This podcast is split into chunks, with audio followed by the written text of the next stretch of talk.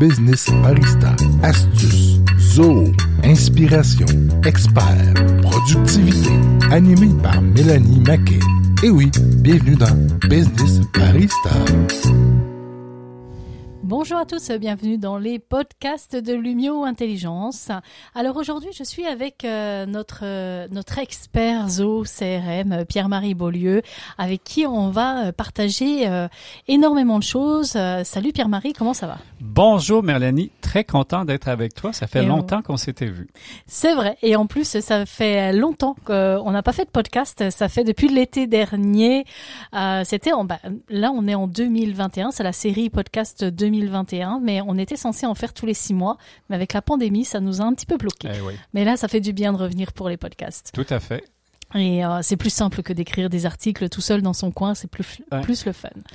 Euh, alors euh, aujourd'hui, en fait, euh, j'aimerais qu'on revienne sur un point qui est quand même important euh, à, à, et qu'on aimerait vous partager, chers auditeurs, concernant la synchronisation de Zoo CRM avec ZooBooks. Mhm. Puis toi, Pierre-Marie, je pense que tu as beaucoup de choses à nous partager parce que ça fait bah, plusieurs clients, on voit la difficulté d'aller synchroniser les deux systèmes et particulièrement des personnes qui ont déjà euh, l'un ou l'autre du système. Donc, euh, par exemple, quelqu'un qui a déjà installé un Zoho CRM et qui veut ajouter un Zoho Books.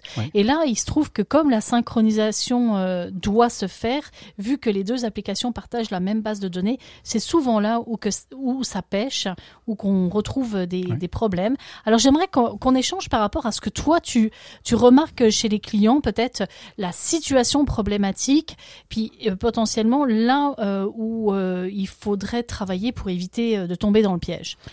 Oui, oui, merci Mélanie. Je dirais le, premier point qu'on voit fréquemment, c'est que les gens, maintenant, Zoho, quand on installe le système, par défaut, il y a une synchronisation qui est faite entre les deux systèmes quand on, les active. Et ce que ça fait, c'est que c'est une synchronisation qui suppose qu'on a des compagnies et des contacts donc des gens qui travaillent pour des compagnies. Donc, c'est un modèle en B2B. En, B2B. Par défaut, c'est un modèle B2B. OK? Et là, ce qui arrive, c'est que des entreprises, souvent, c'est pas du B2B nécessairement seul, c'est peut-être un B2B en B2C ou c'est peut-être juste du B2C en tant que tel. Mm-hmm. Et là, les gens ne se posent pas la question et euh, ils commencent à synchroniser. Et là, ça devient une problématique parce que si, par exemple, on est en, B2C, ben là, il faut avoir euh, une, compagnie pour un contact privé. Donc, ça devient un peu bizarre au niveau euh, de la facturation. C'est ça, mhm. exactement. Donc, ça ne fonctionne pas. Et euh, c'est ça, le problème, c'est que les gens ne se posent pas de questions, pèsent sur le piton, et après, par la suite, il y a une problématique, justement, que la facturation ne fonctionne pas bien, etc. L'autre point aussi qui est, très important, c'est que euh, dans la synchronisation, on peut aussi euh, décider de euh, simplement faire d'ignorer les mises à jour entre les deux bases de données parce que c'est un, des points très importants, c'est que le CRM et Books, c'est deux bases de données différentes. C'est pas la même base de données. Mais les miroirs, théoriquement. Théoriquement. Par contre, dans la synchronisation de la façon que ça fonctionne, c'est que euh, il faut comprendre que le, le, le, euh, le maître qui va faire la, la, première mise à jour des données, c'est le CRM qui va envoyer, envoyer les données, les nouvelles données mises à jour vers Books en mm-hmm. tant que tel. Et par la suite, Books va écrire dans le CRM. Donc, il y a un, un maître puis un esclave ici. Donc, exemple, si vous changez l'adresse dans le CRM d'un compte, mais ben ça, ça va changer l'adresse dans, euh, dans Books. OK? Mhm. Donc, ce que je comprends, en fait, euh, et c'est vrai qu'on le voit souvent, c'est que on peut avoir euh, un utilisateur qui a déjà euh, construit son propre CRM avec une certaine structure de données. Et euh, il y a quand même des limites, bah, pas des limitations, mais en tout cas un cadre d'utilisation de ZooBooks qui veut automatiquement un compte et un contact. On pourrait avoir une entreprise privée qui s'appellerait Pierre-Marie Beaulieu et dans cette, ça pourrait être une famille et dans le, la, la, cette famille-là, nous avons le contact de Monsieur Beaulieu et de Madame Beaulieu, par exemple. Donc, euh, dans le cadre des entreprises qui fonctionnent en B2B2C ou B2C, il y a une structure des données forcément dans le CRM à réfléchir pour que ça soit compatible avec euh, Zoho. Donc, euh, si je t'écoute bien, en fait, relativement à cela, eh bien, il y a quand même une réflexion à avoir sur la structure de données du CRM et s'assurer qu'elle est compatible avec Zoho Books. Oui, je vais donner un exemple, un, client avec lequel on a travaillé. Et il y a, d'autres vendeurs qui sont passés avant nous. ils avaient fait une synchronisation qui était en, B2B.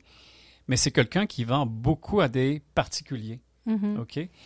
Et, et, là, ça fait déjà trois ans ou quatre ans qu'il roulait de cette façon-là. Et euh, moi, je voulais pas tout changer du système parce que la réalité, c'est qu'il y a des gens qui font une demande sur le site web. Ça rentre dans le, le CRM sous forme d'un lead. Et là, la problématique, c'est qu'il y avait simplement un nom de personne, etc., mais il n'y avait pas de nom de compagnie. Donc là, ça devenait une problématique parce que tous les, tous les, individus étaient sous une, même compagnie ah dans ben le CRM. Ça marche pas. L'architecture ne fonctionne pas. C'est pas Mélanie, PM, Jeff qui ont des besoins particuliers qui sont sous la même compagnie. Donc pour la facturation, ça devenait très complexe, ça marchait plus du tout. Oui, puis après, ben, si on fait écho euh, à d'autres podcasts qu'on a et, euh, enregistrés avec Thierry, il disait que l'analyse euh, au niveau des données financières, eh ben, parfois ne peut pas se faire à cause de l'architecture des données qui n'est pas bien faite. D'ailleurs, en parlant de, de, synchronisation, un autre élément que probablement on, on aimerait aussi partager avec vous, c'est que c'est certain qu'au niveau de la synchronisation CRM Books, on peut très bien euh, choisir en fait la façon dont on veut pousser les informations. il y a souvent des clients qui nous ont dit, bah écoute, moi c'est bien beau, mais j'ai pas besoin d'avoir tous les comptes et les contacts mhm. dans Zoho Books. On s'entend que prenons euh, prenons la structure des modules de CRM. On a le module euh, prospect ou le module lead qui lui ne se synchronise pas avec euh, le, le, Books, mais il est possible que vous convertissiez un, un lead en contact, mais avec un statut qui n'est pas client, mais un statut qui est prospect, parce que c'est un client à venir, parce que vous avez un devis en cours avec lui, etc. Mhm. Donc, ça veut dire que dans le module compte et contact, on a à la fois des clients, on peut avoir des clients actifs, on peut avoir des clients passifs, on peut avoir des prospects en cours, des prospects chauds. On peut euh, aussi réfléchir à la synchronisation de qu'est-ce qu'on veut voir dans notre, euh, dans notre comptabilité. Peut-être que les personnes à la comptabilité ne voudraient voir que ceux qui ont euh, le statut de client. Tout à fait. Et ça, ça arrive tout le temps, tout le temps, quand on fait des, des synchronisations. Pardon. C'est que la comptabilité veut voir vraiment les données qui sont pertinentes, où est-ce qu'il va y avoir des commandes clients, des, des, euh, des, factures. Alors, par contre, les ventes, eux, eux veulent voir d'autres choses. Donc, la façon de régler cet aspect-là, c'est comme tu disais, Mélanie, c'est d'avoir des statuts dans les comptes ou les contacts pour dire, bon, sur tous les comptes, ben, on ne passe que les gens qui sont actifs ou avec un mm-hmm. certain statut pour pas polluer euh, le, système financier. Donc, il faut penser à ces, à ces vues pour filtrer les données, parce que le CRM va avoir toutes les données, ça va être le master. Donc, ça va pousser juste une partie des données qui sont pertinentes au niveau finance vers Books, et la synchronisation va se faire par la suite via ces listes-là en tant que mhm. D'ailleurs, ça sous-entend que euh, les contacts aussi, parce que tu vois, tu peux avoir une entreprise où euh, tu peux avoir 10 contacts dans cette entreprise-là, mais la comptabilité, elle a besoin d'avoir un seul contact, qui est la personne en charge euh, ben, justement de la gestion des comptes, des comptes payables ou ce genre de choses. Donc, probablement que dans cette approche-là, euh, il y a aussi le filtre, euh, quand tu crées la vue, tu veux voir, bon, bah moi, je veux que les comptes avec tel statut et euh, avec le contact qui a tel statut. Tout à fait, tout à fait. Et la même chose peut s'appliquer au niveau du module fournisseur ou même du module produit. Puis le point qu'on a remarqué fréquemment, tout le temps, c'est que lorsqu'on, avant de faire la synchronisation, on assoit, bien sûr virtuellement maintenant, l'équipe vente et l'équipe euh, comptabilité ensemble. Et on leur pose des questions. Et là, tout à coup, on dit Ouais, mais les ventes, on fait ça comme ça. La comptabilité, c'est ça que je veux voir. Et ça se règle justement par ces listes, ces filtres mm-hmm. qu'on va pousser entre les deux. Donc, et là, il faut que les gens à l'interne aient cette discussion-là pour dire qu'est-ce qu'on met, qu'est-ce qu'on met pas, euh, pour passer la bonne information. Donc, ça se règle assez facilement, mais il ne faut pas oublier de faire cette étape de validation à l'interne. Et puis, c'est ça, on vient d'avoir un meeting avec un client assez important. Et ça, ça s'est facilement, euh, mais il faut, avoir cette discussion-là. Tout à fait. Et d'ailleurs, euh, petit, euh, petit clin d'œil, parce que ça nous arrive de plus en plus avec des entreprises qui ont un seul CRM, mais qui peuvent avoir deux systèmes comptables complètement différents.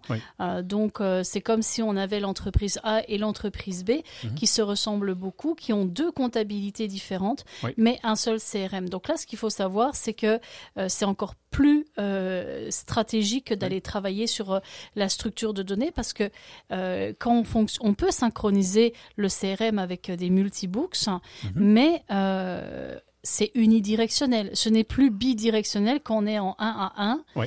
Et euh, ça veut dire que là, il y a une rigueur par rapport au CRM qui devient vraiment le master parce que c'est le CRM qui pousse dans le, le books. Donc ça aussi, c'est un point majeur en termes de synchronisation.